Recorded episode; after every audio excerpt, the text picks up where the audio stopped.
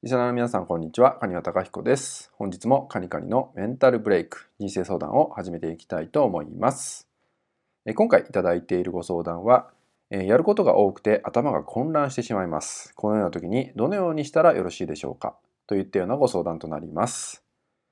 やることが多くて頭が混乱してしまう。まあ、これね、結構僕もあったりするんですよね。やることが多くなってくると、まあ、頭がいっぱいになっちゃって、何からね、手をつけていいかわからなくなるっていうのね、結構僕もあります。まあ、このような悩みを抱えている方って、まあ、意外と多いんですよね。なので今回はね、まあ、それらをま解決させる方法っていうのをね、お伝えしていきたいと思います。ま、それは、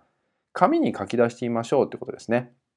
まあ、例えば今日一日のやることを紙に書き出してみる。まあ、トゥードゥーリストみたいな感じですよね。書き出してみるってことをやってみましょう。今あなたがやらなければいけないことを、ま箇条書きにしてみましょう。これをね、まずやってみてください。で、書き出してみたら、その書き出した内容をね、眺めてほしいんですよね。その時に、え多くの方が感じるのが、意外と簡単なことだったりします。まあ、意外とね、シンプルに終わっちゃったりとか、あんまり時間かからずに終わってしまうことだったりします。で、これを書き出すことが大事なんですね。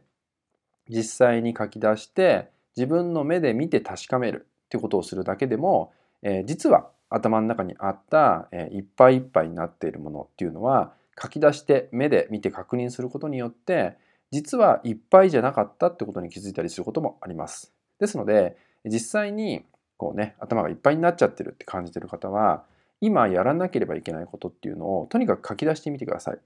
でさらにそれを眺めてみることで優先順位が分かってきたりとかねえ今ね何を取り掛かればいいのかっていうのを見えてきたりとかしてきますので